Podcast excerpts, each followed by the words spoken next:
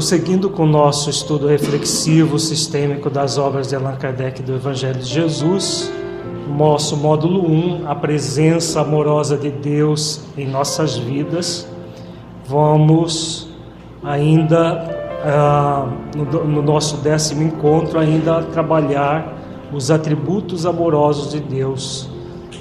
A parte terceira, nós estamos trabalhando os atributos de Deus dentro das nossas vidas.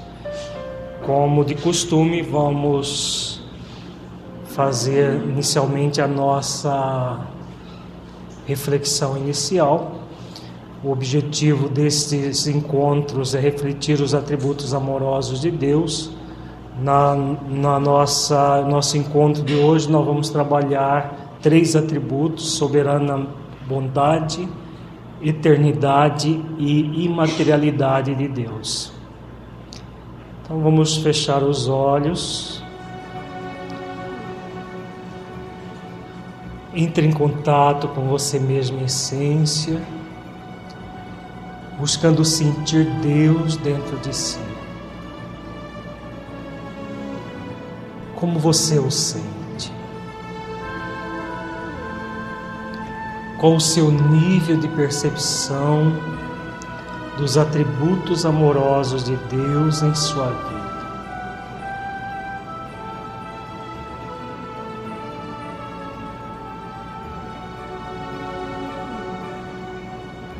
Como você tem lidado com o dever consciencial de buscar a verdade para que se para que possa se libertar a partir dela.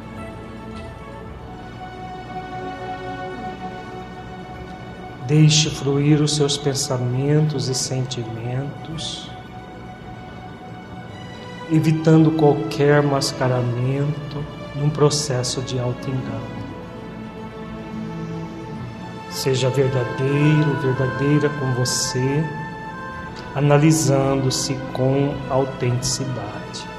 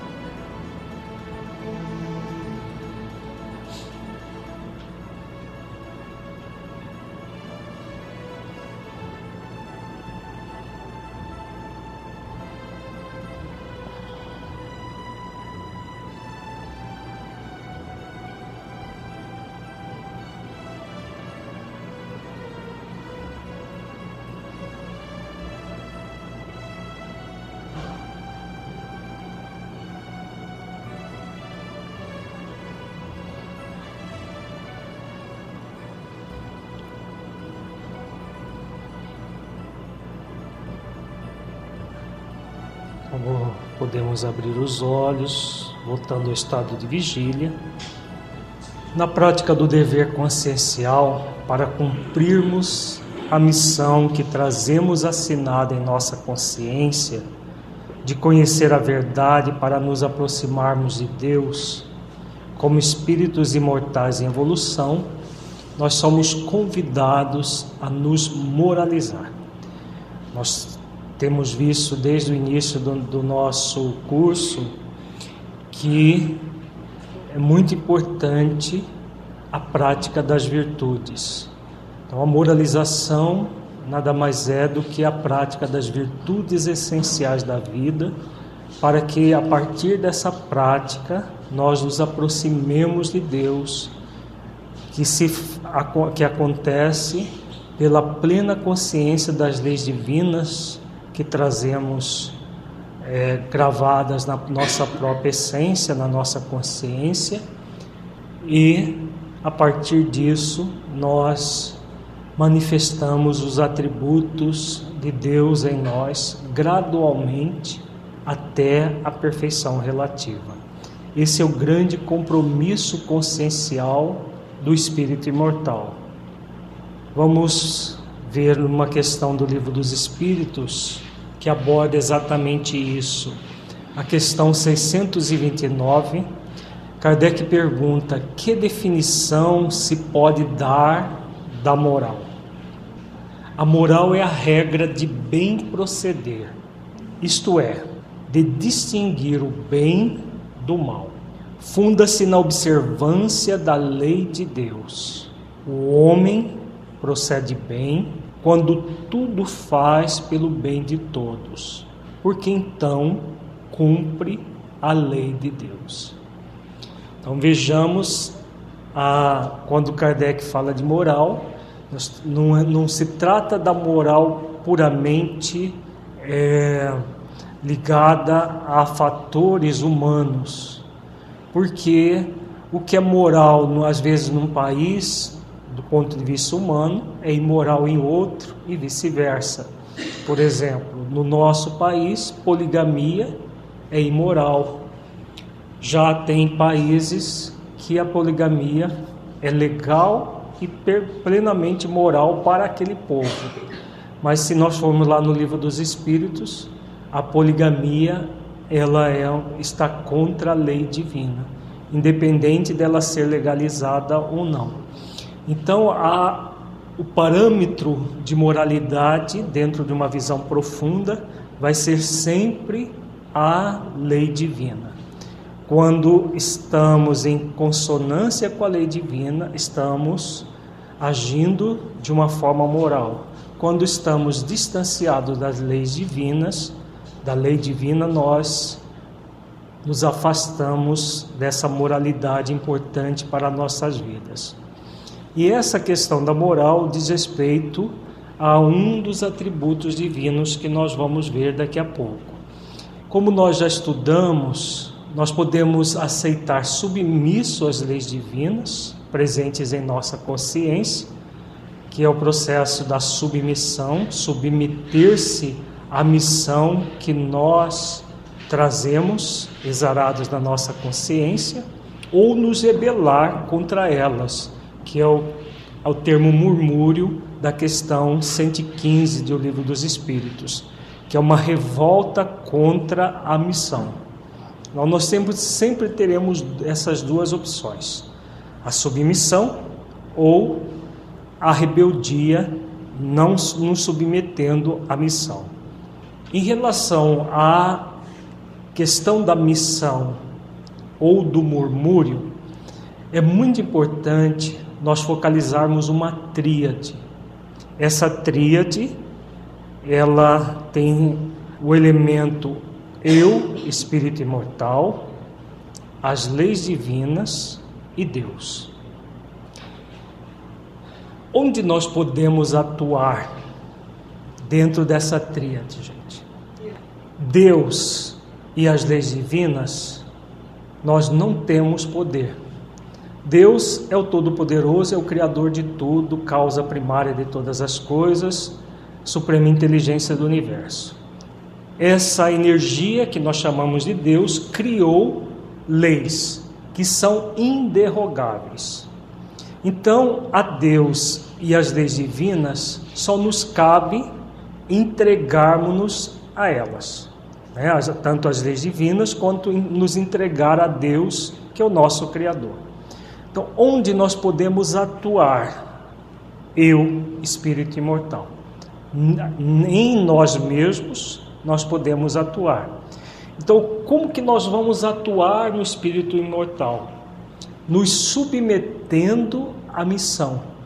Então, a missão que nós trazemos, exarada na nossa consciência, como nos diz a questão 115, é de conhecer plenamente as leis divinas amá-las, cumpri-las, vivenciando-as em nossas vidas.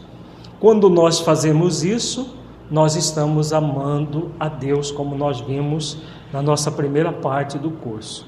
Todo aquele processo de amar a Deus de todo o coração, de toda a alma, de todo o nosso entendimento. Então, essa atuação em nós mesmos, enquanto espírito imortal, é a parte que nos cabe. Então, a questão do bem, do mal, da moral, das leis divinas, nós vamos atuar em nós mesmos. Todas as vezes que tivermos um movimento focado fora de nós, nós já entramos num processo de perturbação, porque nós não queremos nos submeter às leis divinas. Por exemplo, quando nós não aceitamos as ações dos outros, no sentido de que nós queremos mudar outras pessoas, nós estamos querendo nos rebelar contra a lei do livre-arbítrio. Então, Deus criou a lei do livre-arbítrio e nós muitas vezes temos a ilusão de que somos capazes de mudar os outros. E esse movimento é um movimento ilusório em si mesmo, mas que muitos de nós temos esse tipo de atitude. Então, quando fazemos isso, nós nos perdemos. É o murmúrio da questão 115. Nós não estamos nos submetendo às leis, no caso, uma lei que é a lei de liberdade. É, isso só para exemplificar. Isso em família, na, nas nossas relações interpessoais, de modo geral, no trabalho, no próprio centro espírita, todas as vezes que nós nos revoltamos com relação à atitude dos outros, nós estamos nos insurgindo contra as próprias leis divinas que são inderrogáveis. E se são inderrogáveis, só nos cabe aceitá-las a, a, partir de um processo de entendimento dessas leis, do significado profundo dessas leis, para que nós possamos amá-las e cumpri-las em nossas vidas. Então vejamos esse atributo de Deus. Como nós acabamos de ver, em toda e qualquer questão, nós vamos ter sempre a opção do murmúrio ou a opção da submissão. Então Deus é soberanamente bom. Né? Então, se Deus é soberanamente bom, diante da bondade divina, como que nós vamos manifestar esse atributo em nós mesmos? Nós teremos sempre três opções para lidar com todos os atributos divinos. Duas que nós em que nós entramos no murmúrio, na insubmissão, e uma equilibrada em que nós nos submetemos à missão.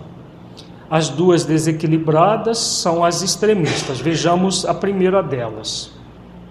Se Deus é soberanamente bom, todas as vezes que nós nos movimentamos na maldade, nós estamos no insubmissos, agindo de forma insubmissa às próprias leis divinas. E, claro, por extensão ao próprio Criador que criou essas leis. Então, todas as vezes que agimos com maldade, há uma insubmissão. No outro extremo, nós temos a pseudo-bondade. A pseudo-bondade é aquele que parece bom, mas não é.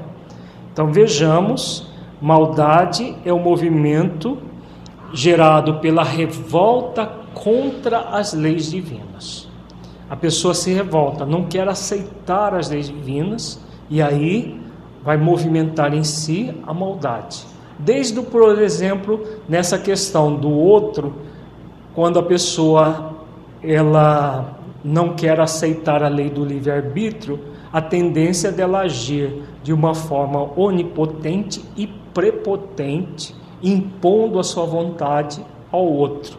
Então, o que, ela está fazendo? Em maior ou menor grau, essa maldade pode ir desde de um processo apenas de irritação até crueldades extremas que se pratica contra o outro por não aceitar uma única lei, a lei de liberdade, a lei do livre-arbítrio, em que a pessoa tem o direito de fazer as escolhas por ela mesma e conforme as suas escolhas agir.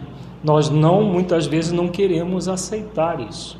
Basta não aceitar uma lei divina, nós já entramos num processo de revolta, contra essas leis, produzindo em nós um mal.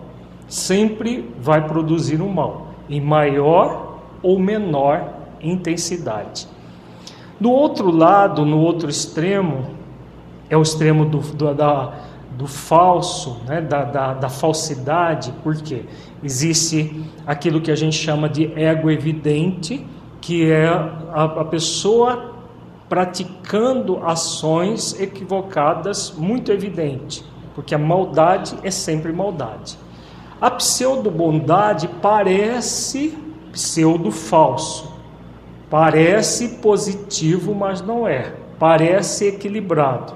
Então é um processo de máscara, a gente na psicologia chamamos de máscara do ego, o processo pseudo em que, em vez de desenvolver a virtude, a pessoa desenvolve uma pseudo-virtude. Então, a pseudo-bondade, o que é? Ela é gerada por uma falsa submissão às leis divinas. A falsa submissão às leis divinas, a pessoa muitas vezes ela pensa que ela está submetendo, mas é um processo falso em si mesmo porque há um fingimento. Esse fingimento pode ser maior ou menor intensidade, pode ser mais consciente ou mais subconsciente, mas não é um, um movimento real de bondade, porque a bondade é o equilíbrio entre os extremos.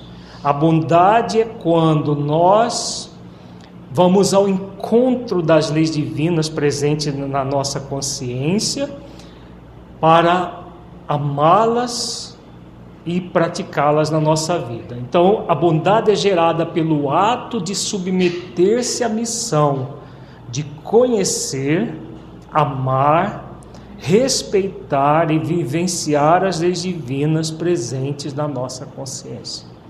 Então, todas as vezes que nós agimos dentro dessa submissão, submetemos-nos à missão de conhecer, amar, respeitar e vivenciar as leis, nós estamos fazendo o que por extensão?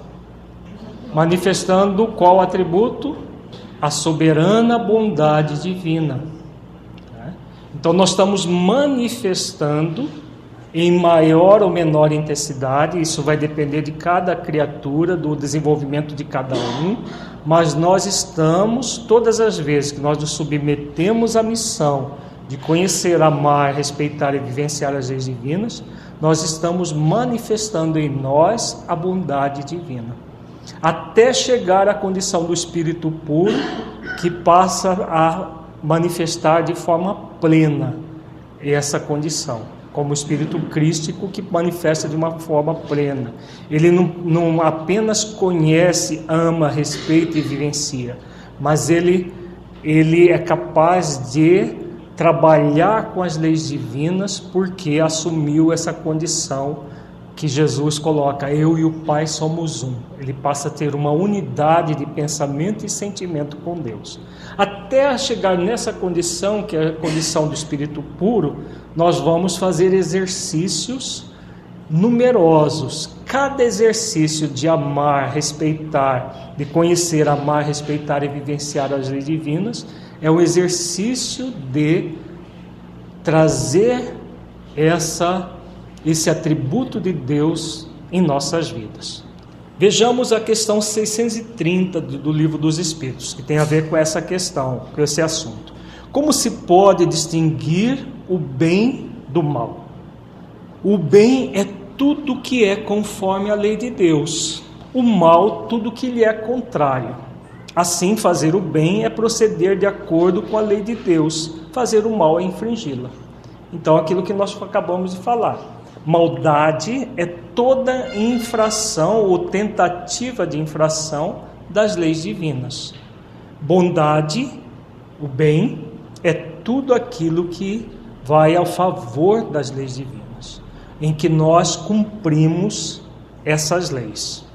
A questão do relativismo, que é muito usado como desculpa, é, para o desculpismo de muita gente, né, dizendo que o bem e o mal é relativo de, diante da lei divina não é. Não há relatividade, porque as leis divinas elas são inderrogáveis. Se o ato está de acordo com as leis divinas em qualquer ponto do universo, não é só nesse país ou no outro país, é de qualquer ponto do universo. Tudo que está de acordo com as leis divinas é bem, é bom. Tudo que vai contra as leis divinas é mal. Né? Então não há um relativismo aí. Há sempre a lei divina que já está presente na consciência de cada criatura humana, para que nós possamos, a partir dessa consciência, agir. Temos o parâmetro dentro de nós mesmos. Então, esse, esse desculpismo do relativismo, ah, o que é bem para um não é bem para outro, é puro sofisma que se faz, que não tem nada a ver com a realidade da vida.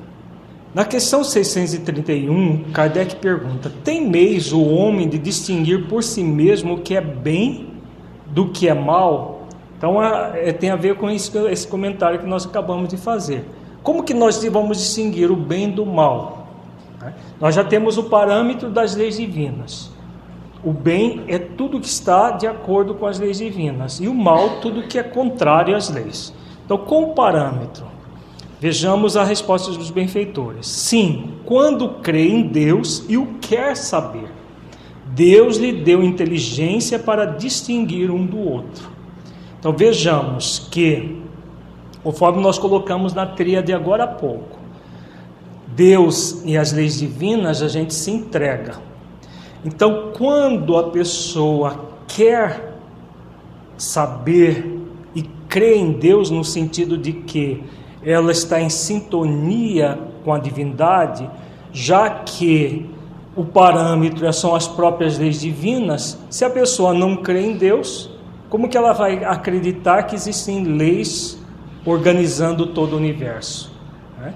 Então, é necessário que haja não aquela a crença pura e simples, mas toda a crença de acordo com o que nós vimos na primeira etapa do nosso curso, que nós trabalhamos a, a, orientação evangélica do amar a Deus de todo o coração, de toda a, alma, de todo o entendimento e vimos detalhes de cada situação e o que é essa crença profunda em Deus. Então, quando nós agimos assim, nós vamos ter plena consciência e saberemos a distinção entre um e outro. Agora, não satisfeito com isso, Kardec faz uma nova pergunta aos benfeitores. Na 632, ele faz a pergunta: estando sujeito ao erro, não pode o homem enganar-se na apreciação do bem e do mal e crer que pratica o bem quando em realidade pratica o mal? Aqui Kardec vem falando do, da questão do relativismo mesmo, da questão de, do, do engano que muitas vezes em determinadas culturas pode ser uma coisa, em outras outra. Para uma determinada pessoa é uma coisa, para outra, na mesma cultura, é outra. Então nós podemos nos enganar. Vejamos a resposta dos benfeitores, que há um parâmetro que nunca nós nos enganaremos, só anestesiando a própria consciência. Vejamos aqui. Jesus disse: Vede o que queríeis que vos fizessem ou não vos fizessem. Tudo se resume nisso: não vos enganareis. Então, qual é o grande parâmetro? O manda, aquela orientação cristã do fazer aos outros aquilo que gostaríamos que fosse feito a nós. Então, se eu não gostaria que alguém me é, a, a, vamos pegar a questão do livre-arbítrio, que as pessoas respeitassem o direito que eu tenho de pensar e eu não quero ter o mesmo parâmetro com os outros, o que, que eu estou fazendo? Eu estou infringindo a lei de liberdade e infringindo esse preceito cristão, porque eu estou querendo que os outros me respeitem, mas eu não estou querendo respeitar o direito do outro pensar, do outro agir conforme lhe aprouver. Né? Então, quando nós refletimos dentro desse parâmetro, não há como nos enganarmos, a não ser que nós estejamos no movimento auto-enganoso. Né? Aquele movimento da pseudo-bondade, muitas vezes nós criamos sofismas e entramos no movimento auto-enganoso, mas aí já é um outro, uma outra questão. Nós vamos ver, voltar a esse assunto daqui a pouco, a partir de uma mensagem de Lázaro. Continuemos. Deus nos dotou da liberdade de escolher entre o bem e o mal. Por isso, no processo de evolução do espírito imortal, há possibilidade sempre de optarmos entre três caminhos diferentes: a submissão ao bem ou a insubmissão, optando pelo mal ou pelo pseudo bem. Como nós já comentamos trazemos em nossa consciência a meta de nos aproximarmos de Deus, isto é, a de buscarmos o bem, submetendo-nos às suas leis para desenvolver as virtudes essenciais da vida, pelo desenvolvimento dos seus atributos em nossas vidas. Então é aquilo que nós, é a tríade que nós já temos trabalhado quando nós nos submetemos à missão que trazemos exarada na nossa consciência, o que, que nós fazemos? Nós conhecemos profundamente as leis divinas para amá-las, respeitá-las e praticá-las. Nesse processo de envolvimento com as leis divinas, nós vamos desenvolvendo as virtudes. A virtude da bondade, o sentimento de igualdade, caridade, fraternidade, humildade, mansidão e assim por diante. No desenvolvimento das virtudes, nós vamos cada vez mais assumindo em nós os atributos de Deus. Nós estamos vendo, focalizando agora a soberana bondade. A soberana bondade é a soberana absoluta, é a bondade absoluta. Nós, criaturas, poderemos ter sempre uma bondade relativa. Quanto mais evoluídos nós formos, mais bondosos nós seremos, até a condição do espírito puro, que vai aí já transcende até a nossa capacidade de entender esse conceito de bondade, mas é, varia conforme a evolução do espírito imortal. Né? Não existe ninguém, o próprio livro dos Espíritos fala, ninguém que seja totalmente mal, porque trazemos em nós a essência divina. Então, em germe, nós trazemos a bondade, como todos os atributos divinos, nós trazemos em germe em nós. Então, cabe a nós desenvolver gradualmente, pelo nosso livre-arbítrio, esses atributos todos. Vejamos uma mensagem do Espírito Lázaro, no capítulo 9, item 6 do Evangelho segundo o Espiritismo, intitulada A Afabilidade e a Doçura. Aqui Lázaro fala tanto do bem quanto do mal e do pseudo bem. Vejamos aqui. A benevolência para com os seus semelhantes, fruto do amor ao próximo, produz a afabilidade e a doçura, que lhes são as formas de manifestar-se. Entretanto, nem sempre há que fiar nas aparências. A educação e a frequentação do mundo podem dar ao homem o verniz dessas qualidades. Então vejamos o que, que Lázaro está querendo dizer.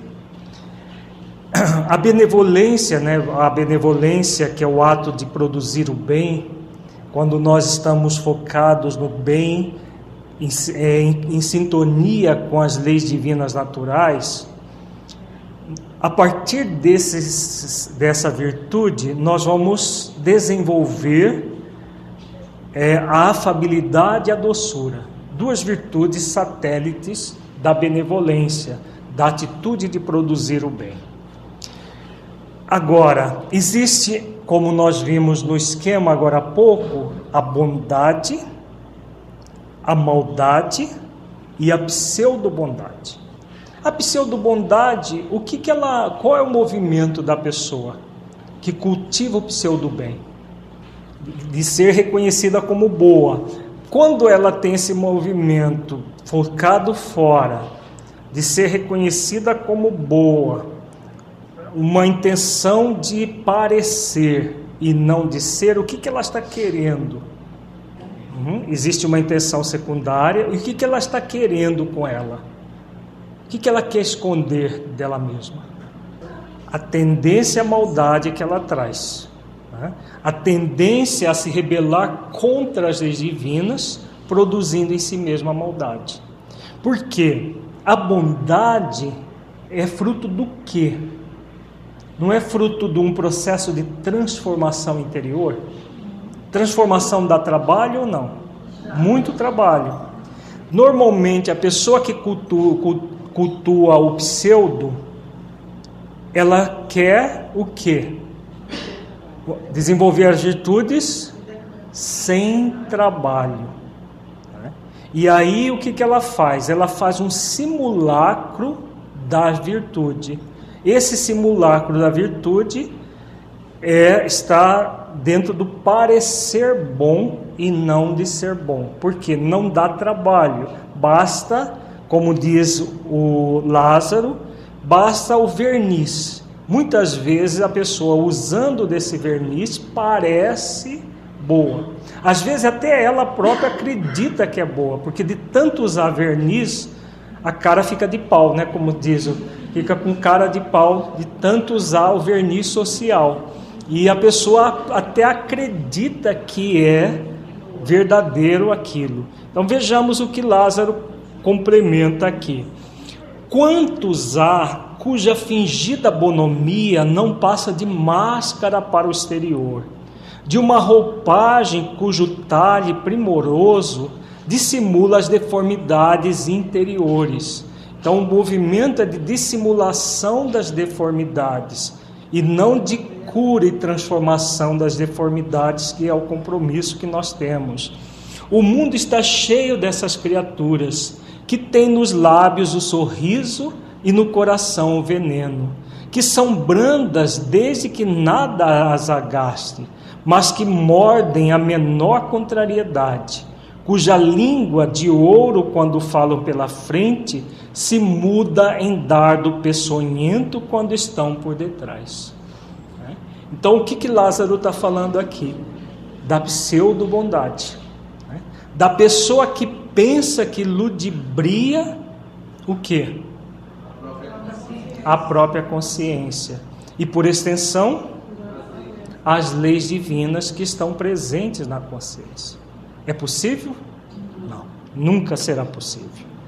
A essa classe também pertencem esses homens de exterior benigno que, tiranos domésticos, fazem que suas famílias e seus subordinados lhes sofram o peso do orgulho e do despotismo, como a quererem desforrar-se do constrangimento que, fora de casa, se impõe a si mesmos não se atrevendo a usar da autoridade para com os estranhos, que os chamariam à ordem, acham que pelo menos devem fazer-se temidos daqueles que lhes não podem resistir. Então, é a, a, a, o tirano doméstico, às vezes lá fora, porque ele reprime muito os sentimentos, ele se acha no direito de, com os seus com seus subordinados ou com seus familiares, colocar toda a sua, o seu fel para fora, que é muito comum também. Envaidece de poderem dizer: Aqui mando e sou obedecido, sem lhes ocorrer que poderiam acrescentar: E sou detestado.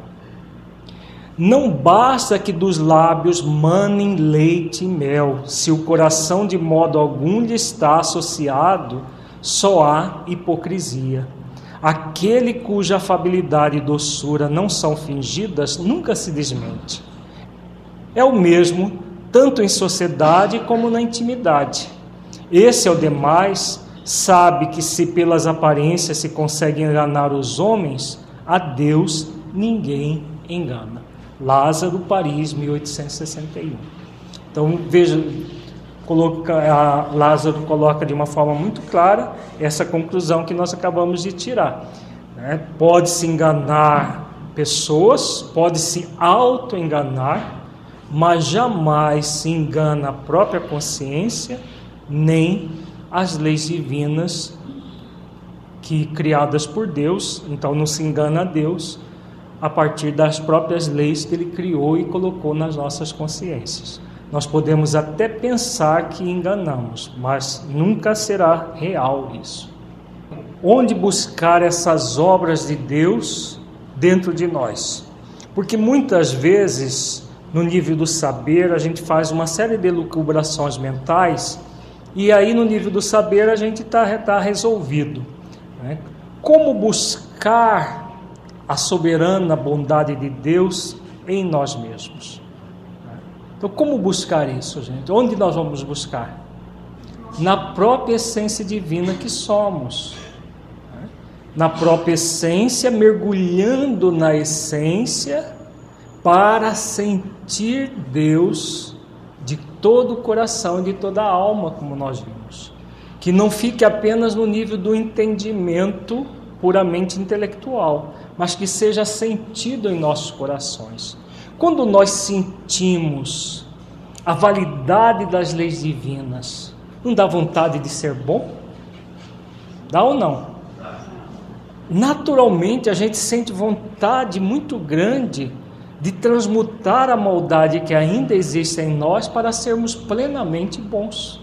Porque a gente sente na pele isso, nós sentimos a validade disso. Então é pelo sentimento, mergulhando profundamente nas questões essenciais, que nós vamos realmente aí não apenas conhecer as leis, mas amá-las, respeitá-las e praticá-las. Aí todo o nosso movimento vai ser na direção do bem, do bem maior, do bem em nós mesmos e do bem ao próximo como a nós mesmos.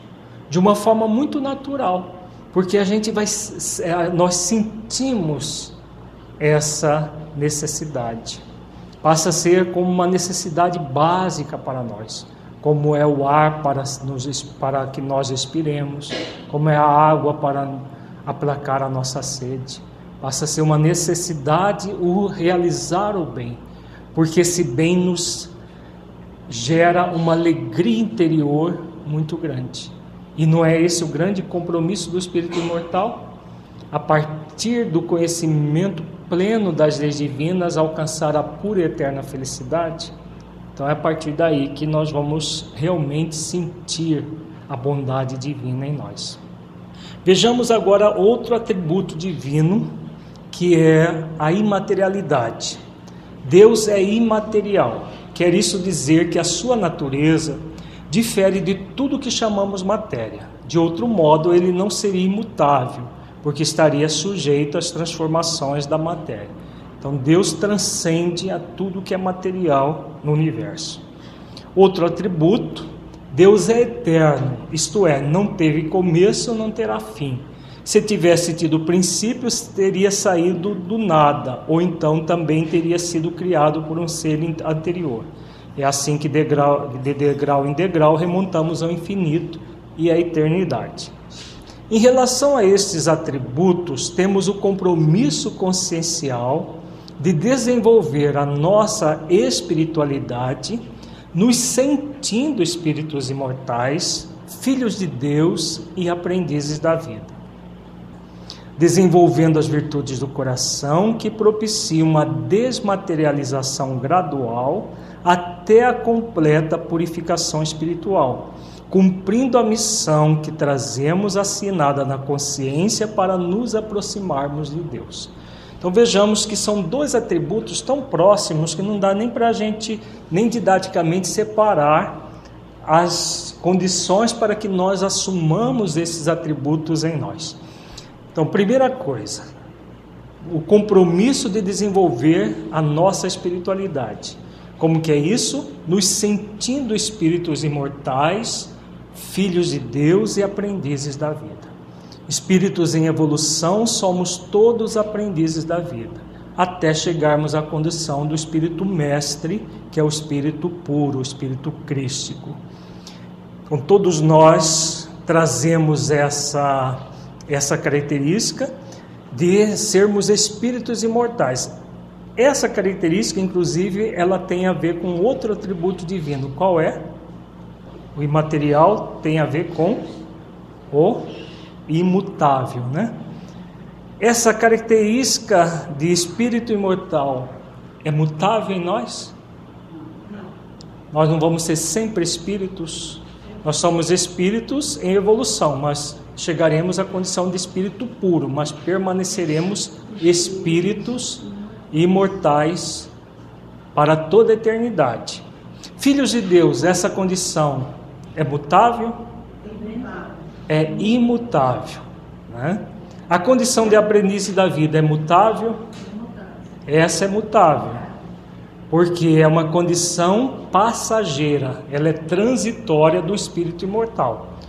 Todos os espíritos imortais vão chegar o momento que deixam de ser aprendizes da vida, no sentido de aprendizes dos mestres, que são os espíritos crísticos, para se tornarem eles próprios mestres espíritos crísticos. Então, nós somos convidados a nos desmaterializar. Qual o sentido disso? Vamos ver num esquema aqui para a gente entender. Então, os dois atributos, imaterial e eterno. Quais as opções que nós teremos para vivenciar esses dois atributos ou para nos afastar deles? Vejamos aqui. Nós temos a opção de cultuar o materialismo, que é literalmente o culto à matéria, material, matéria, e lismo, que é o cultuar, né? O sufixo ismo significa cultuar. Então, culto ao material, culto à matéria, materialismo. E nós temos no outro lado do, do pseudo o espiritualismo materialista Parece paradoxal, né? Se é espiritualismo, como que pode ser materialista? Espiritualismo é diferente de espiritualidade. Às vezes nós cultuamos o espiritual, mas de uma forma materialista, sem desenvolver a espiritualidade, que é o equilíbrio entre os extremos. Nós temos então no materialismo o movimento de negação da condição de espíritos imortais. Todas as vezes que nós cultuarmos a matéria, o materialismo, nós negamos essa condição de espíritos imortais. Nós negamos Deus, nós negamos as leis divinas por extensão. Então nós negamos aquela tríade que nós acabamos de ver agora há pouco, que é uma condição para o equilíbrio do espírito imortal. Se eu não me vejo como espírito imortal, eu também não, não, não creio em Deus. Se eu não creio em Deus, eu também não creio que existem leis que regem o universo. Então dá, dá para a gente saber, é, perceber com esse movimento o que, que pode gerar para a humanidade. Boa coisa? A pessoa que cultua a matéria é esse, esse culto à matéria que gera os desmandos que a gente vê aí nos nossos políticos, em todas as áreas, corrupção, empresários corruptores, políticos corruptos e outras situações mais. Por quê?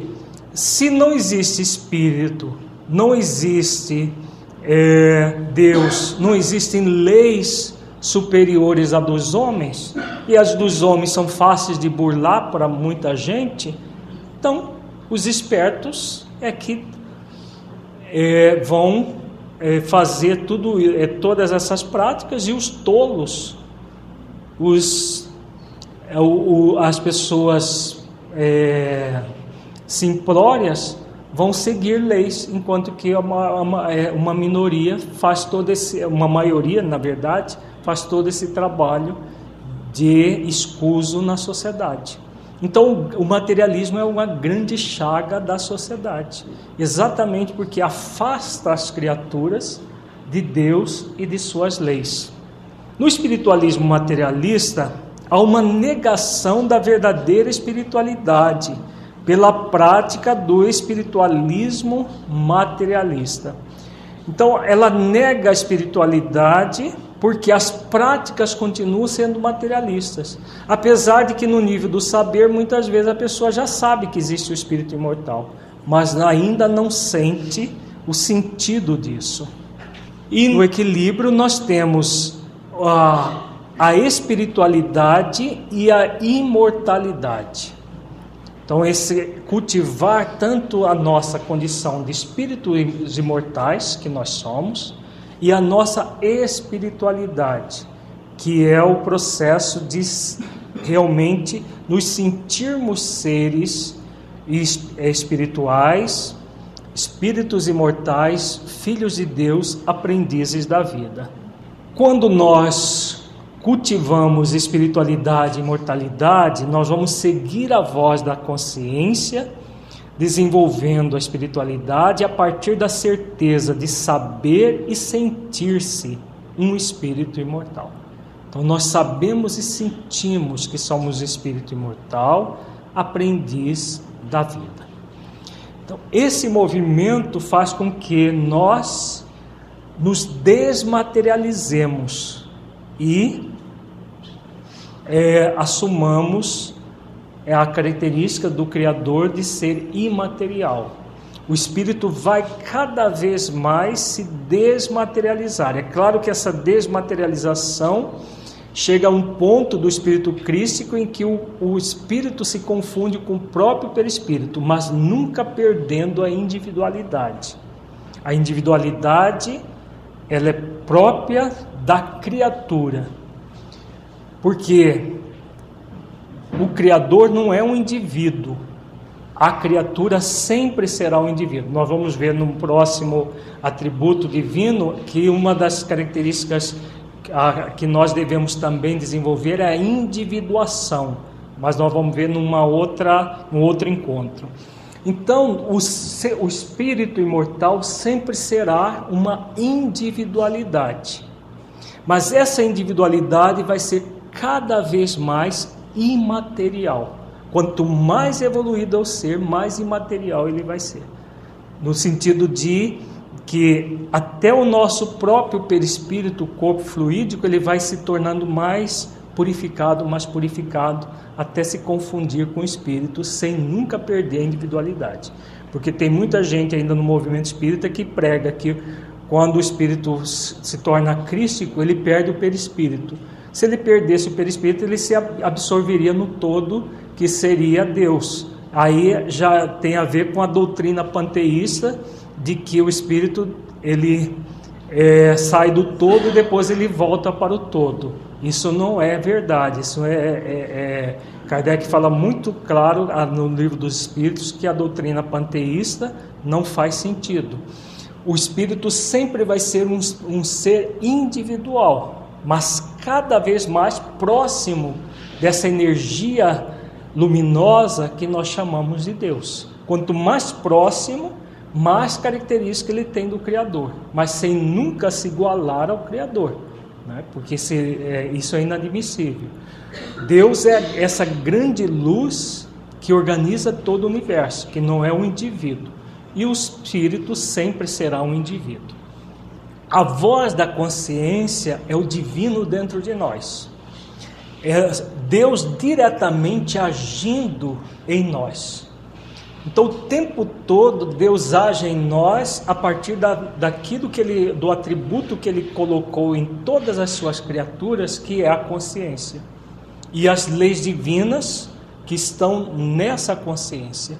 Então, o tempo todo, Deus nos estimula a partir da, das vozes alerta na nossa consciência. Quando nós seguimos as vozes alerta da nossa consciência, o que, que acontece? Nós vamos gradualmente nos aproximar de Deus. Isso que é a submissão, o aceitar-se submisso lá da questão 115, que nós já estudamos várias vezes. Todas as vezes que nós murmuramos, nós nos afastamos disso, o que, que nós estamos fazendo? Nós estamos deixando de ouvir a voz da nossa consciência. E aí nós nos afastamos de Deus. Deus nunca se afasta de nós, mas nós nos afastamos dele. Então, todas as vezes que nós nos afastamos, nós vamos é, entrar num círculo vicioso, perturbador em si mesmo, gerador de, de sofrimento, até que nós cansemos de sofrer e aceitemos submissos à meta de evoluir. O livro dos Espíritos, que nós vimos agora há pouco, de, para distinguir o bem do mal é necessário uma inteligência. Que tipo de inteligência é essa? É a inteligência consciencial, que a psicologia ainda não desenvolveu esse nível de inteligência, mas está prestes a ser desenvolvido toda uma teoria acerca desse, desse tipo de inteligência, que está além da inteligência cognitiva, da inteligência emocional a inteligência consciencial. Se nós fizermos um triângulo, a inteligência cognitiva e emocional são as bases. O ápice desse triângulo é inteligência consciencial, porque esses três níveis de consciência gera inteligência espiritual, é o espírito imortal plenamente consciente daquilo que ele é. Quer esteja encarnado, quer esteja desencarnado, ele está plenamente consciente. Todas as vezes que nós agimos com a inteligência consciencial, nós vamos distinguir muito claramente o bem do mal e vamos ouvir a voz da nossa consciência. Se é a mesma coisa que maturidade psicológica, tem a ver com a maturidade do senso moral que Kardec coloca nas obras básicas. A maturidade, o espírito maduro com a, essa maturidade do senso moral. O que, que é o senso moral? Exatamente a, a capacidade de distinguir o bem do mal a partir das leis divinas presentes na própria consciência. Se a inteligência consciencial é a mesma que a inteligência espiritual, que alguns cientistas, a Dona Zohar, que, que escreveu um livro sobre isso, vai além, transcende. Porque aquela inteligência espiritual que ela coloca ainda é um muito pueril perto daquilo que realmente é essa inteligência consciencial. Então vejamos algumas questões do livro dos Espíritos que dizem, que dizem respeito a essa questão da espiritualidade, da imaterialidade. Vejamos a questão 77. Os espíritos são seres distintos da divindade ou serão simples emanações ou porção desta e por isto denominados filhos de Deus? Vejamos a resposta. Meu Deus, são obra de Deus, exatamente com a qual a máquina o é do homem que a fabrica. A máquina é obra do homem, não é o próprio homem. Sabes que quando faz coisa bela, útil, o homem lhe chama sua filha, criação sua. Pois bem, o mesmo se dá com relação a Deus. Somos seus filhos, pois que somos obra sua. Então, a, essa questão na pergunta tá, tá, tá, está subentendido que como se nós fôssemos emanações de Deus. Na verdade, essa é a teoria panteísta. Por que Kardec aborda nessa questão? Porque era uma teoria em voga na época.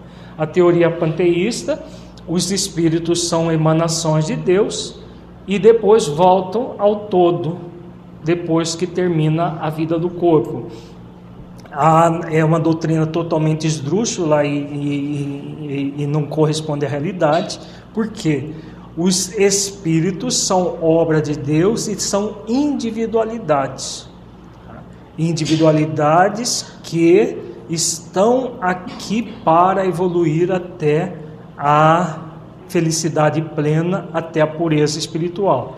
Mas nós vamos voltar a esse assunto no outro, no próximo nosso próximo encontro que nós vamos trabalhar a individuação. É uma outra questão do livro dos Espíritos muito significativa que fala sobre esse processo de individuação do espírito. Na questão 78, Kardec pergunta: os espíritos tiveram princípio ou existem como Deus de toda a eternidade? Se eles existissem como Deus de toda a eternidade, o que, que eles seriam?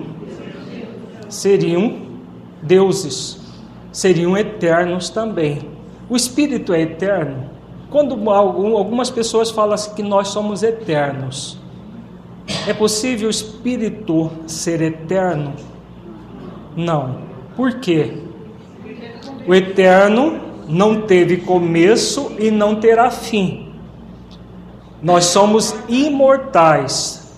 Tivemos um começo, não teremos fim. Essa é uma realidade. Podemos, por analogia, dizer que a partir do momento que o espírito é criado, ele se torna eterno. Por analogia, mas não de uma forma absoluta, né? porque analogicamente a, a, o, a, o conceito de eternidade é o conceito de não ter início e não ter fim. O espírito tem início, não terá fim, então somos imortais. Vejamos a, a resposta dos benfeitores aqui. Se não tivesse sentido o princípio, seriam iguais a Deus, quando ao invés são criação sua e se acham submetidos à sua vontade. Deus existe de toda a eternidade, é incontestável. Quanto, porém, ao modo por que nos criou, em que momento fez, nada sabemos.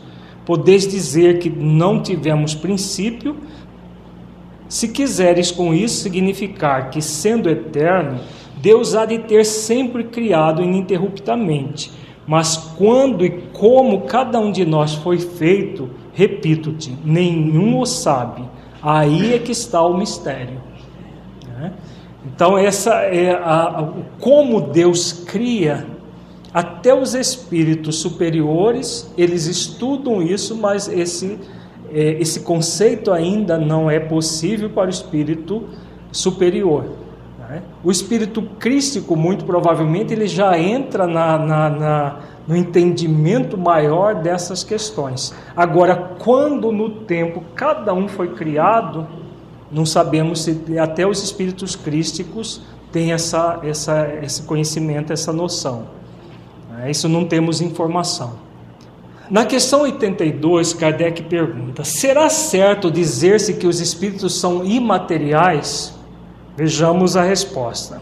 Como se pode definir uma coisa quando faltam termos de comparação e com uma linguagem deficiente?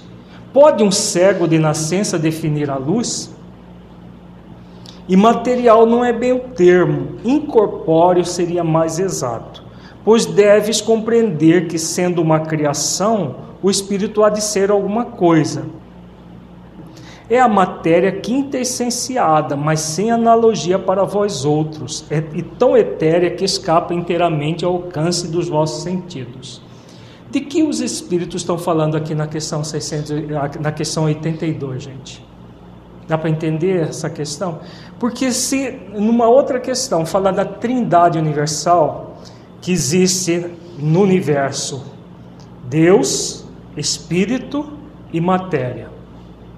Por que, que eles estão dizendo que imaterial não é, ser, não é bem o termo, mas incorpóreo seria o termo mais correto? Por quê? Eles estão falando do espírito na sua essência ou do espírito composto de espírito, essência e perispírito. Eles estão falando de espírito composto de essência e perispírito. O perispírito, ele é material, ele é semimaterial, é uma matéria quintessenciada.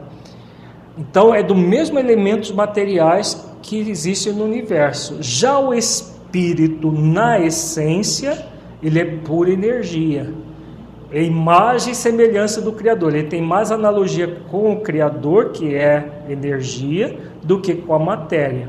Agora, o espírito, individualidade, ele tem tanto a energia do Criador, na própria essência, quanto a matéria do universo, formando o seu perispírito. Então, por isso que o termo correto seria incorpóreo e não imaterial. Faz sentido?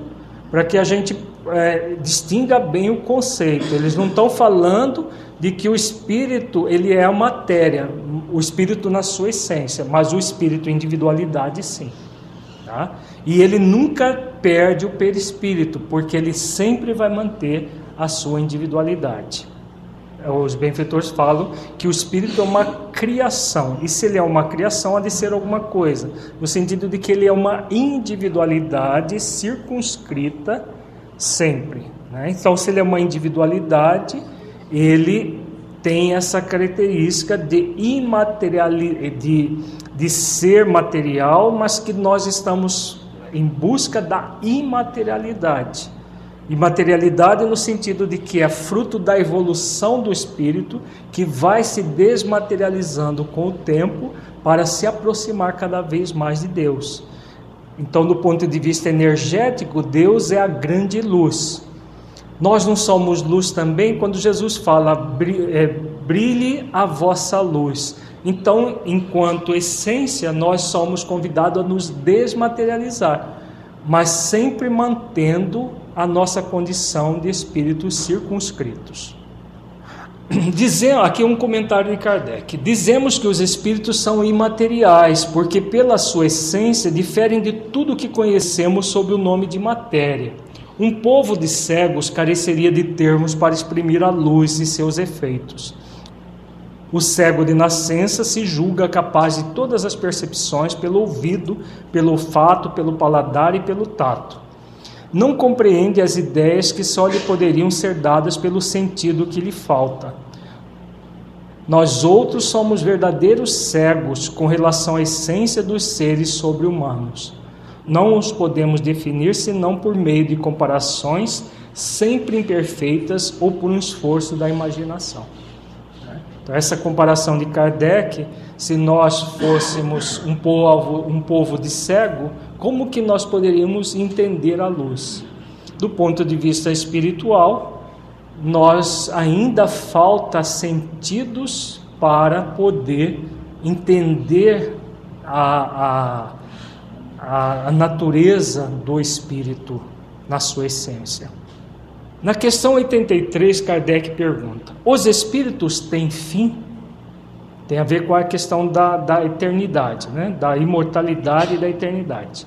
Compreende-se que seja eterno o princípio de onde eles emanam, mas o que perguntamos é se suas individualidades têm um termo, e se em dado momento mais ou menos longo, o elemento de que são formados não se dissemina e volta à massa de onde saiu como sucede com os corpos materiais.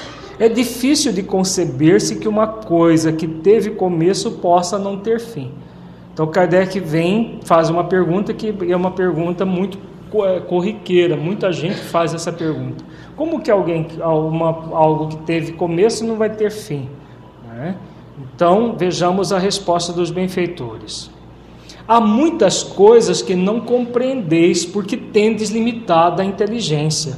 Isso, porém, não é razão para que as repilais.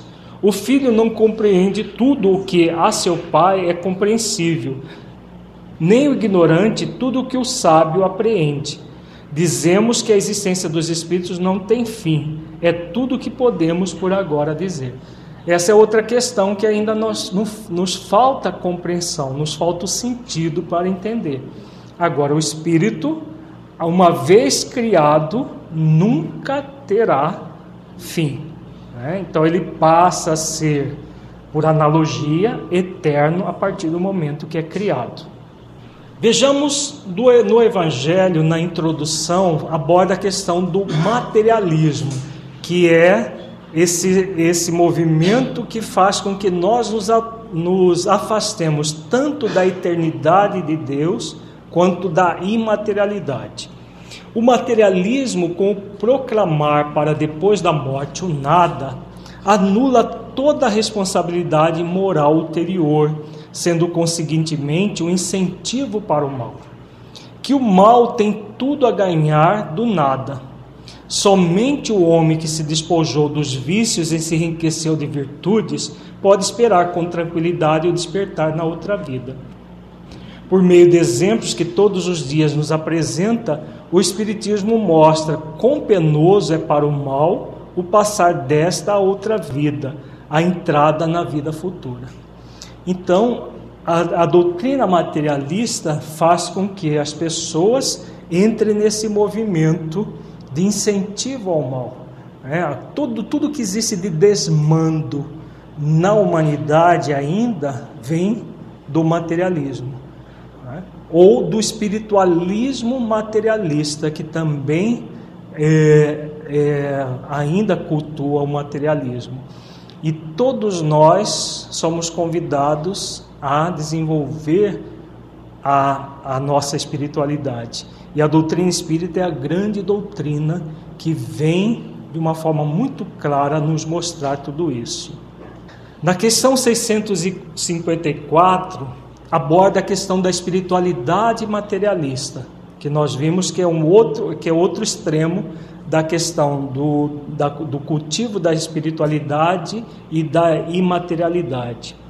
Kardec pergunta: tem Deus preferência pelos que o adoram desta ou daquela maneira? Vejamos a resposta. Deus prefere os que o adoram do fundo do coração com sinceridade, fazendo bem e evitando o mal. Aos que julgam honrá-lo com cerimônias que os não tornam melhores para com seus semelhantes. Todos os homens são irmãos e filhos de Deus. Ele atrai a si todos os que lhe obedecem às leis, qualquer que seja a forma sob que as exprimam. É hipócrita aquele cuja piedade se cifra nos atos exteriores. Mau exemplo dá todo aquele cuja adoração é afetada e contradiz o seu procedimento.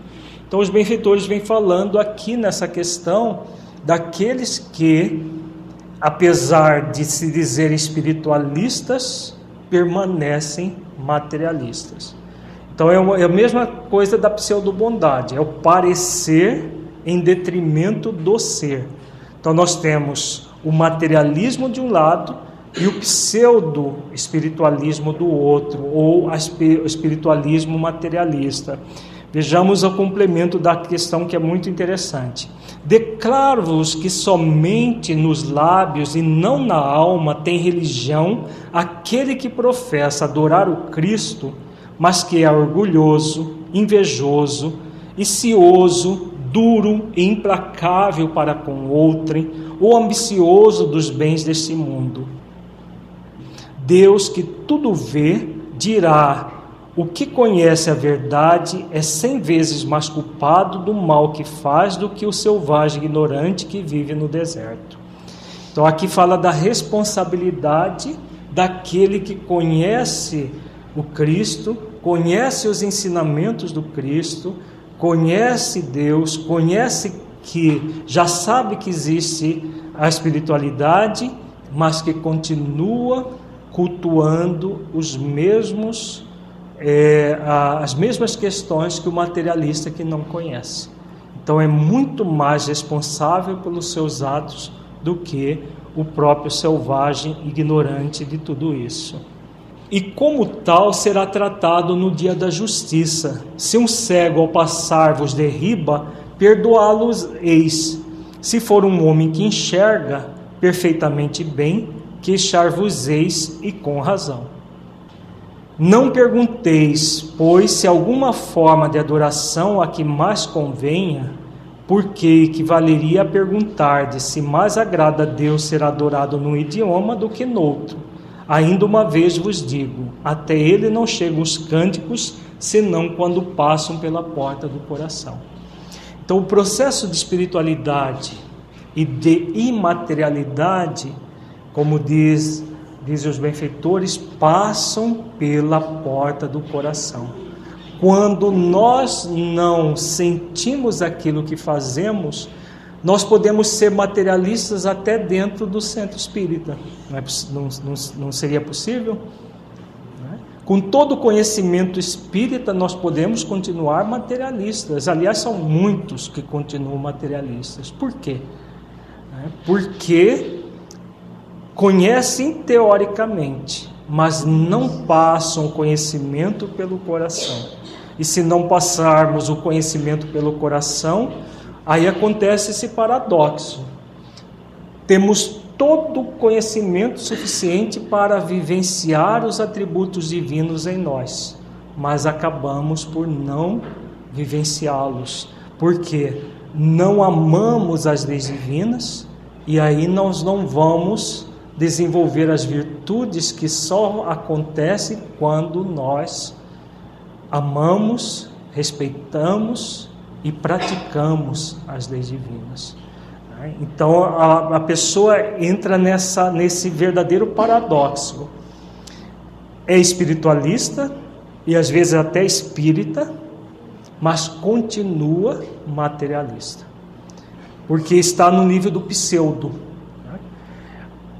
É muito mais responsável que o próprio materialista que nega tudo por sistema, porque já conhecendo, continua com propósitos materialistas, se afastando de Deus e não se aproximando, como é o compromisso que nós trazemos na consciência. Essa visão que o livro dos Espíritos nos passa amplia o conceito de materialismo, que não é simplesmente as pessoas que não acreditam em Deus ou que não, é, não têm uma, uma, uma visão espiritual da vida, mas também aqueles que creem, mas permanecem no movimento de culto à matéria. É, a pessoa continua apegada às questões materiais, apegada a, a, a posturas de crenças e valores deturpados, e aí por isso acabam apenas conhecendo as leis do nível intelectual, não aquele conhecimento profundo que está na questão 115, porque na questão 115, quando ele fala de conhecer a verdade, quando Jesus também fala conhecereis a verdade e a verdade vos libertará, ele não está falando de conhecimento intelectual pura e simplesmente, mas do conhecimento intelectivo, a reflexão daquilo que se conhece e depois o movimento de trazer as leis divinas para dentro das nossas vidas. Então, o verdadeiro espiritualismo, que o espiritismo é o grande instrumento condutor, é para essa prática, em que nós nos entregamos às leis divinas, trazendo-as para dentro das nossas vidas, utilizando-as para a nossa própria evolução, desenvolvendo as virtudes do coração. Se nós não fizermos isso, apesar de conhecer, às vezes até falar das leis e dizer questões do livro dos Espíritos e outras de cor, a pessoa ela continua com práticas materialistas. Né? E isso é muito triste porque a doutrina espírita veio exatamente com o objetivo de eh, nos transformar em pessoas melhores. Se nós conhecermos teoricamente a doutrina e não nos transformamos em pessoas melhores, nos aproximando de Deus, dos atributos de Deus, alguma coisa está muito errada. E é claro, não é com a doutrina, é da forma como estamos lidando com a doutrina em nossos dias, em, no, em nossa vida. E, claro, nos nossos dias. Vejamos a questão 799, que tem a ver com isso que nós acabamos de falar. De que maneira pode o Espiritismo contribuir para o progresso? Destruindo o materialismo, que é uma das chagas da sociedade. Ele faz que os homens compreendam onde se encontram seus verdadeiros interesses. Deixando a vida futura de estar velada pela dúvida, o homem perceberá melhor que por meio do presente lhe é dado preparar o seu futuro abolindo os prejuízos de seitas, castas e cores, ensina aos homens a grande solidariedade que os há de unir como irmãos. Agora, é o Espiritismo pura e simplesmente que vai fazer isso? Ou é a boa prática do Espiritismo em nossas vidas que vai fazer tudo isso? Né? Porque o Espiritismo é um corpo de doutrina com ensinamentos profundos. Se esses ensinamentos não forem trazidos para dentro das nossas vidas, fica como uma doutrina, mais uma doutrina à disposição da humanidade que ela não usa para realmente fazer com que o materialismo desapareça para sempre. Né? Porque como nós estamos vendo, o materialismo não é necessariamente apenas o culto à matéria, ao dinheiro, a coisas materiais. Há posturas que é, destoam das leis divinas, é materialismo também. Né? Então, são processos que nós muitas vezes cultuamos e que não é, refletimos para poder é, ressignificar tudo isso. A culpa densifica o perispírito, densifica o próprio espírito. Então, tudo que densifica o espírito imortal é uma forma de cultuar o materialismo.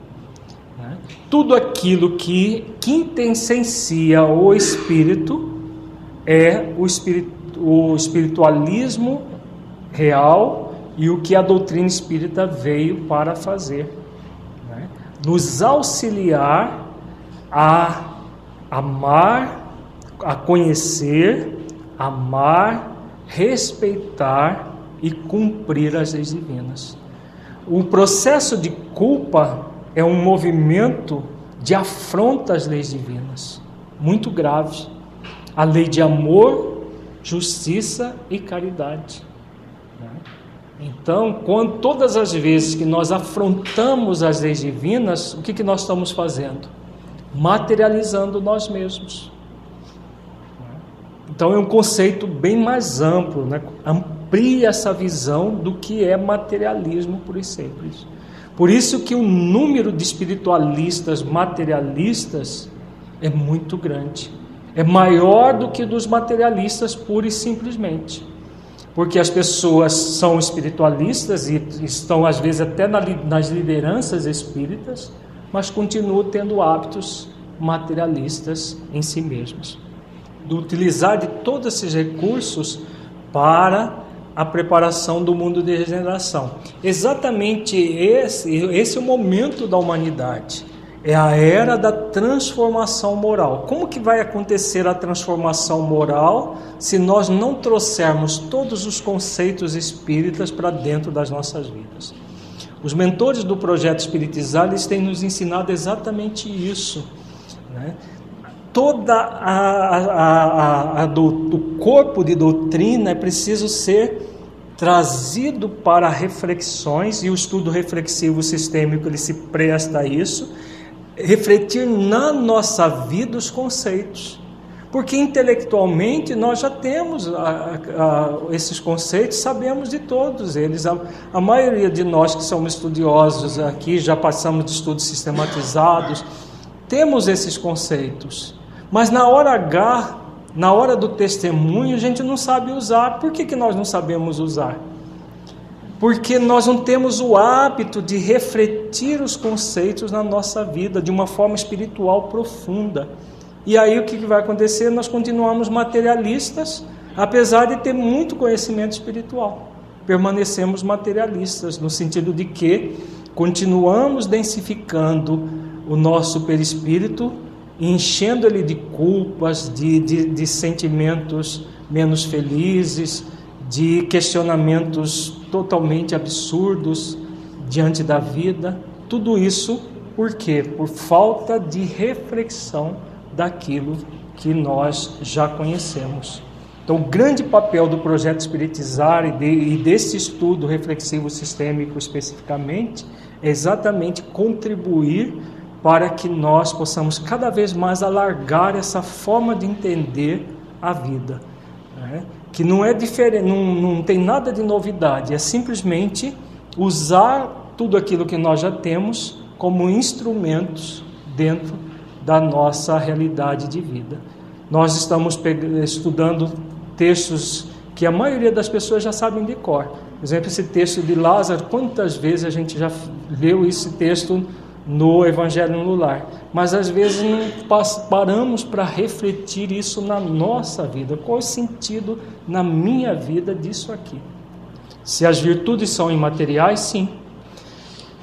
Ah, quanto, quanto mais você se torna virtuoso, mais imaterial você fica. Exatamente isso que é ah, o, é desenvolver em, em nós mesmos o atributo da imaterialidade de Deus.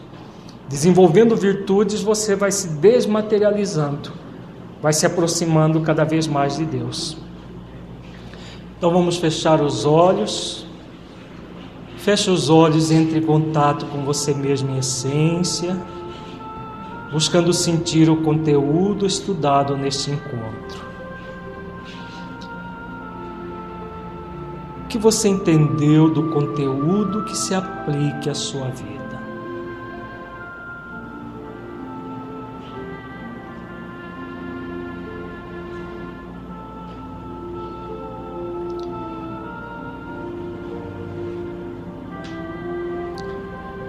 Conteúdo estudado mudou de alguma forma as suas possibilidades de sentir e vivenciar os atributos da soberana bondade, imaterialidade e eternidade de Deus, de modo a se esforçar para desenvolver em si mesmo esses atributos divinos? Caso positivo, que mudança foi essa?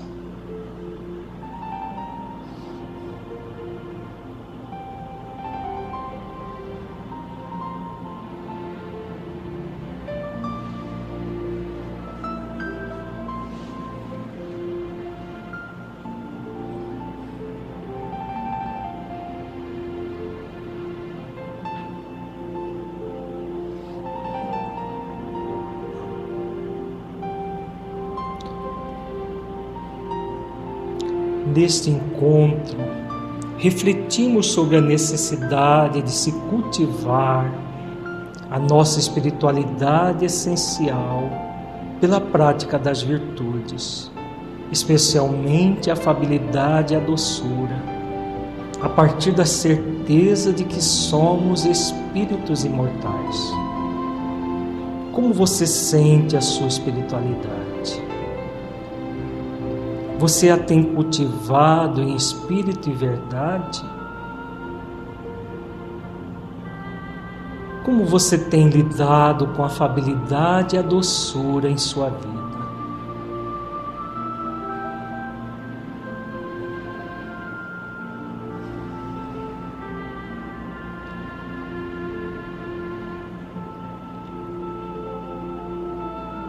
Que ações você pode realizar para ampliar a manifestação destas virtudes?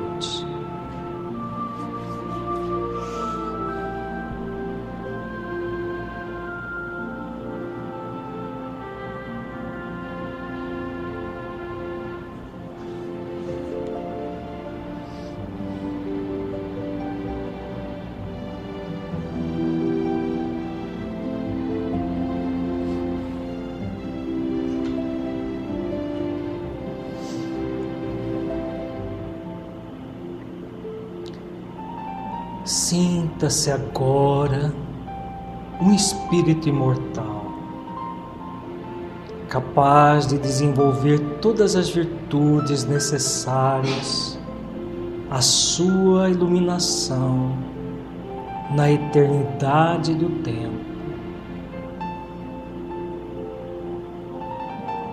Mergulhe profundamente nessa verdade espiritual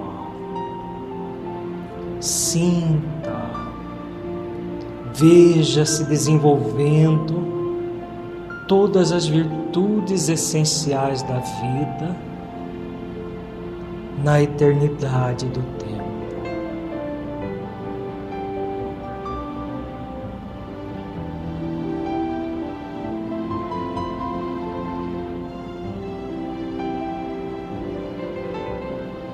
Você está mergulhada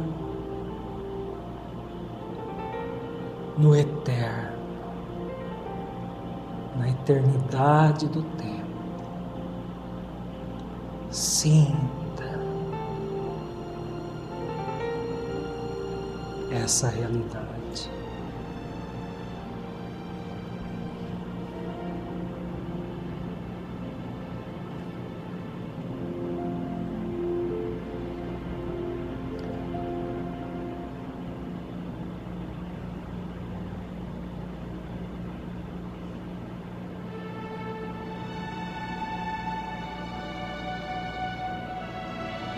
Você compreendeu a necessidade de fazer esforços para desenvolver os atributos da soberana bondade, da eternidade, da imaterialidade de Deus em sua intimidade, construindo o reino de Deus dentro de si mesmo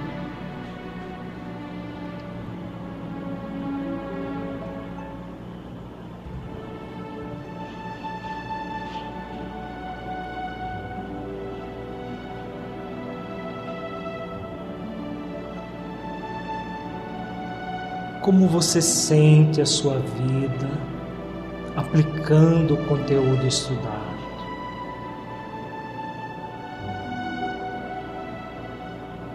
Como ele pode melhorar a sua vida em sua busca de autotransformação e nas suas atividades na prática do bem.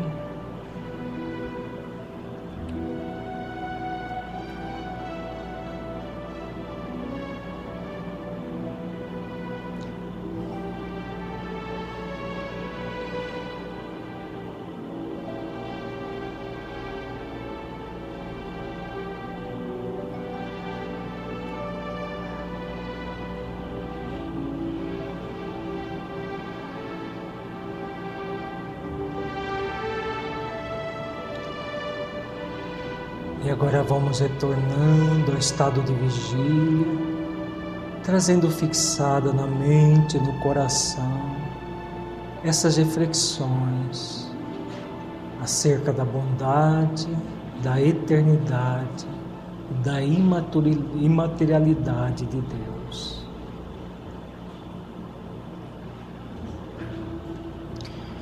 Bom, nós concluímos esses três atributos e Importante é sempre refletir essas polaridades para que nós vejamos onde nós temos a tendência para vir sempre para o equilíbrio.